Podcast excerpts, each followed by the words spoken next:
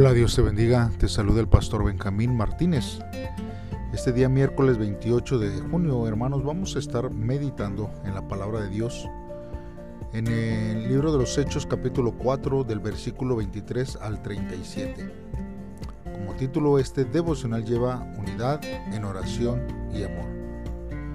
Te invito a que pauses este audio y hagas una oración a Dios para que el Señor sea el que hable a tu vida a través de de estos versos de la Biblia. Si ya lo has hecho así, entonces acompáñame a escuchar la palabra de Dios y entonces adentrarnos en este devocional. Bien, hermanos, escuchemos la palabra de Dios. Pedro y Juan quedaron en libertad y fueron a contarles a sus compañeros todo lo que habían dicho los jefes de los sacerdotes y los ancianos líderes. Cuando los creyentes escucharon esto, oraron todos juntos en voz alta a Dios y dijeron, Señor, tú creaste el cielo, la tierra, el mar y todo lo que hay en el mundo. Nuestro antepasado David, tu siervo, dijo por medio del Espíritu Santo, ¿por qué se enfurecieron las naciones? ¿Por qué la multitud hizo planes contra Dios? Los reyes de la tierra se preparan para la guerra. Los gobernantes se ponen en contra del Señor y en contra de su Mesías. De hecho, Herodes, Poncio Pilato, las naciones y la multitud de Israel se juntaron en contra de Jesús aquí en Jerusalén. Jesús es tu santo siervo, tu elegido para ser el Mesías al ponerse en contra de él, hicieron que tus planes se cumplieran. Todo esto sucedió por tu poder y porque así lo quisiste. Ahora, Señor, escucha sus amenazas y ayúdanos a nosotros que somos tus siervos a anunciar tu mensaje con valentía al mismo tiempo, extiende tu mano para sanar a los enfermos y realizar señales milagrosas por el poder de tu santo siervo Jesús. Cuando los creyentes terminaron de orar, el lugar donde estaban reunidos tembló. Fueron llenos todos del Espíritu Santo y siguieron anunciando valientemente el mensaje de Dios. Todos los creyentes pensaban de la misma manera y estaban todos de acuerdo. Ninguno de ellos decía que lo que tenía era solo suyo, sino que era de todos. Con gran poder los apóstoles daban testimonio de la resurrección del Señor Jesús, y Dios bendecía mucho a todos los creyentes. En el grupo no había ningún necesitado, porque vendían sus tierras y sus casas traían el dinero de la venta y se lo daban a los apóstoles. Después repartían a cada uno según sus necesidades. Un ejemplo de esto fue José, un levita natural de Chipre, a quien los apóstoles llamaban Bernabé, que quiere decir el que consuela a los demás. José era dueño de un terreno, lo vendió, trajo el dinero y se lo dio a los apóstoles. Muy bien hermanos, pues vamos a estar meditando en la palabra de Dios a través de estos versos de la Biblia. Nosotros hermanos eh, podemos notar hermanos en estos versos cómo los creyentes oraban.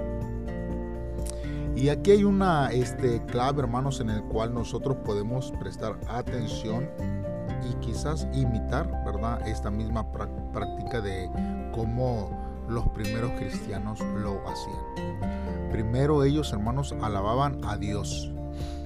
Esto era con, con cánticos, con alabanzas, ¿verdad? Iniciaban esta oración, hermanos, con, con una alabanza a, a Dios. Luego, hermanos, ellos presentaban su problema específico, ¿verdad? Ellos lo ponían delante de Dios para que Dios actuara hacia sus vidas. Y luego, hermanos, le presentaban, hermanos, y pedían la ayuda de Dios. Después de que presentaban su petición es, específica, le, le pedían la intervención de Dios ante ese problema. Hermanos, y este es un modelo, hermanos, que nosotros podemos seguir al orar a nuestro Dios.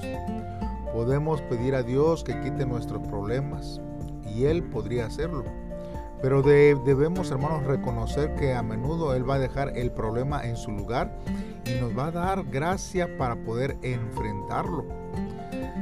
Yo creo, hermanos, que más bien los primeros cristianos, hermanos, este, no pedían que Dios resolviera su situación, sino que les ayudara a soportar, a pasar esa situación que se les estaba presentando.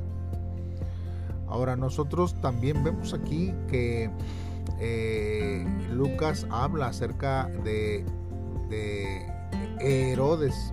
Y este, hermanos, era Herodes Antipas, hermanos. Él fue elegido por los romanos para gobernar sobre el territorio de Galilea. Hermanos, nosotros necesitamos ver que eh, él fue uno de los que eh, estuvo eh, dentro de, la sentencia en cuanto al pretorio o a la crucifixión de nuestro Señor Jesucristo.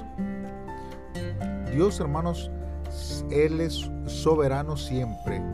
Y Él, hermanos, Él eh, sabe y entiende y está en todos los acontecimientos de la historia. Y Él, hermanos, sabe que cada una de las cosas que, que pasan, hermanos, es para cumplir los propósitos que Dios tiene para la humanidad. Hermanos, y nosotros necesitamos ver que lo que Él determine, eso ocurrirá. Y no existe, hermanos, armamento, ni gobernador, ni concilio que logre entorpecer, hermanos, los caminos de Dios. La voluntad de Dios, hermanos, siempre va a ser obrar hacia nuestras vidas en diferentes situaciones.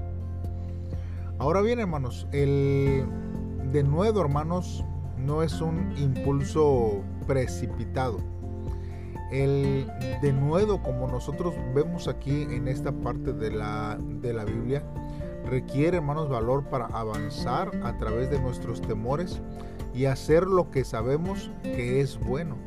Entonces, hermanos, ¿de qué manera tenemos más denuedo?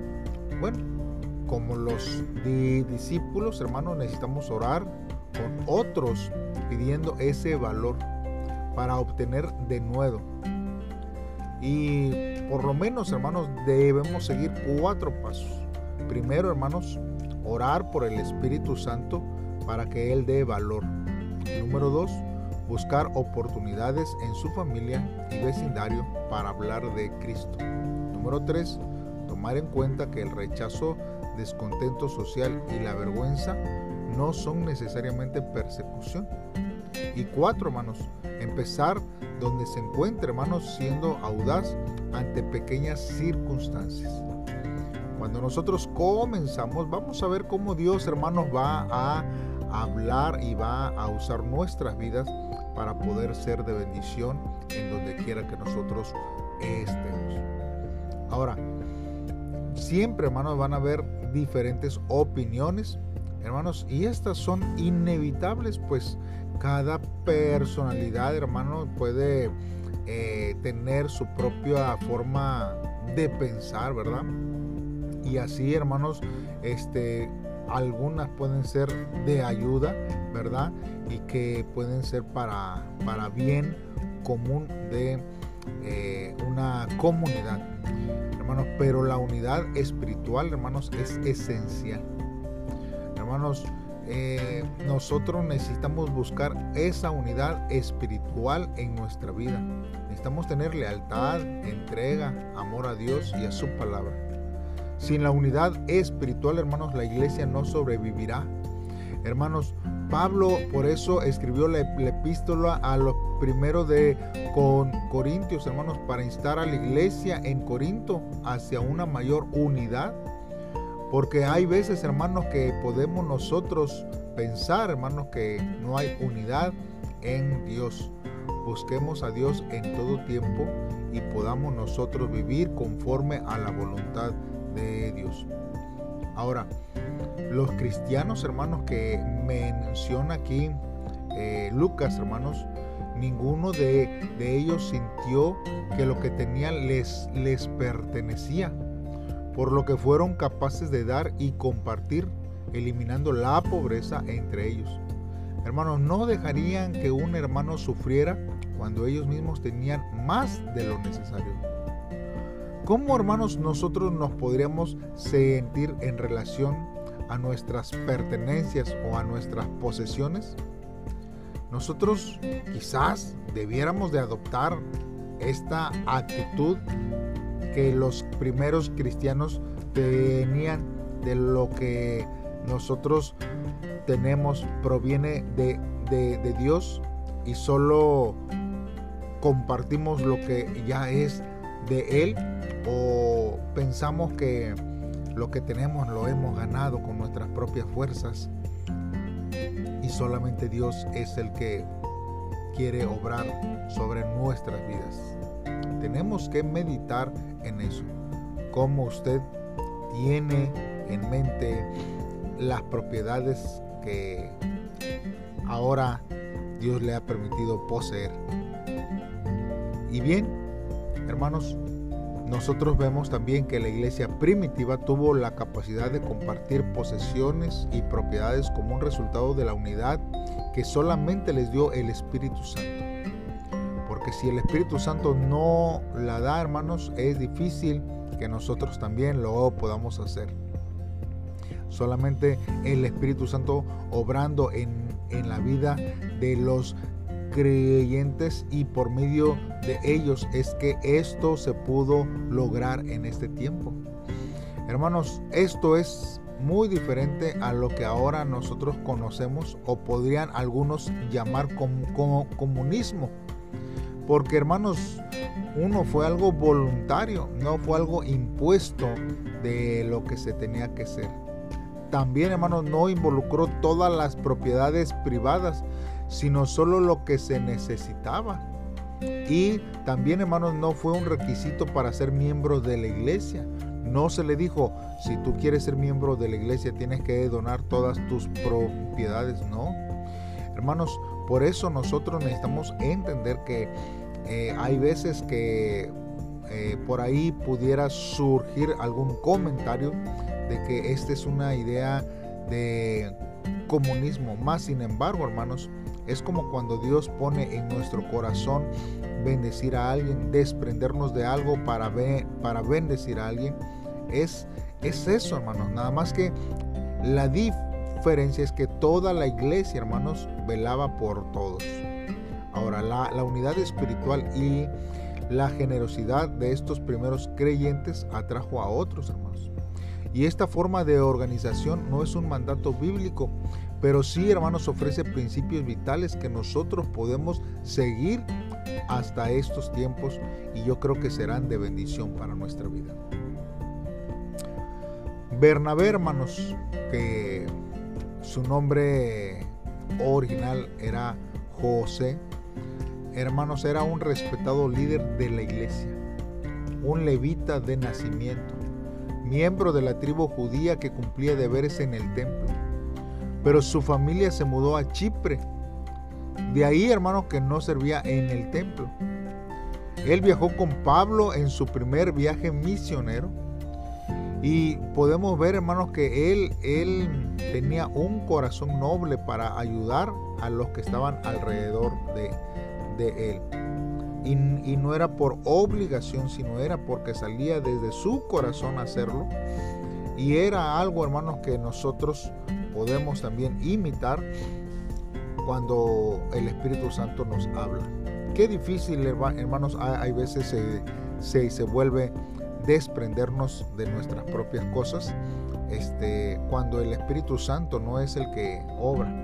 Pero cuando e, el Espíritu Santo es el que obra y nos lo pide, hermanos, con gozo y alegría, cada uno da conforme a la necesidad que hay y que existe en ese tiempo. necesitamos, hermanos, nosotros eh, a, aprender aquí por lo menos dos, dos, cosas. Hermanos, uno, hermanos, es por qué, nos, por qué la evangelización debe ser eh, o estar respaldada por la oración.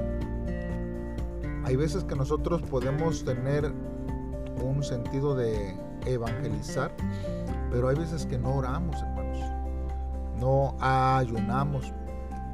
Y yo creo, hermanos, que esta ha sido una de las cuestiones por, por la cual muchas veces, hermanos, no hay un resultado positivo. Necesitamos orar para que cuando nosotros salgamos a predicar, hermanos, Dios impacte las vidas de las personas en este tiempo. Y número dos, hermanos, cómo nosotros podemos poner en práctica el amor por nuestro prójimo dentro de nuestra iglesia. ¿Qué es, hermanos, lo que nosotros podemos dar? Siempre hay algo para, para, para dar, siempre hay algo que nosotros podemos dar, hermanos. Y la palabra de Dios dice que es mejor dar que recibir. Así que, hermanos, siempre estemos dispuestos a dar, a compartir. Y Dios, hermanos, obrará de una manera especial sobre nuestras vidas. Hagamos una oración a Dios y pidámosle a Él que Él sea que nos ayude y que nos guíe en este tiempo. Padre eterno y Dios nuestro, estamos delante de ti, Señor, sabiendo que tú eres el que nos guías, nos abrazas, Dios, con tu, con, con tu mano. Tú eres un Dios soberano en todo el universo, Señor. Y solamente a ti nosotros clamamos para que tú puedas responder a nuestras oraciones Oraciones, Señor, que nace de nuestro corazón a tus hijos, oh Dios, por los siervos, Señor, que padecen persecución por causa del Evangelio. Oh Dios, que tu palabra, Señor, y nuestra fe nos den la respuesta a los problemas que podamos enfrentar en nuestra vida. Y ayúdanos, Señor, a orar con fervor, amar al prójimo y a manifestar el poder del Evangelio a todos los que estén alrededor nuestro, Señor. Tú eres el que obras con amor y misericordia hacia nuestra vida. Gracias, Jesús. Te amamos, Dios. Amén. Muy bien, hermano. Pues eh, te invitamos para que nos acompañes cada día a poder meditar en la palabra de Dios en estos devocionales. Saludos y bendiciones.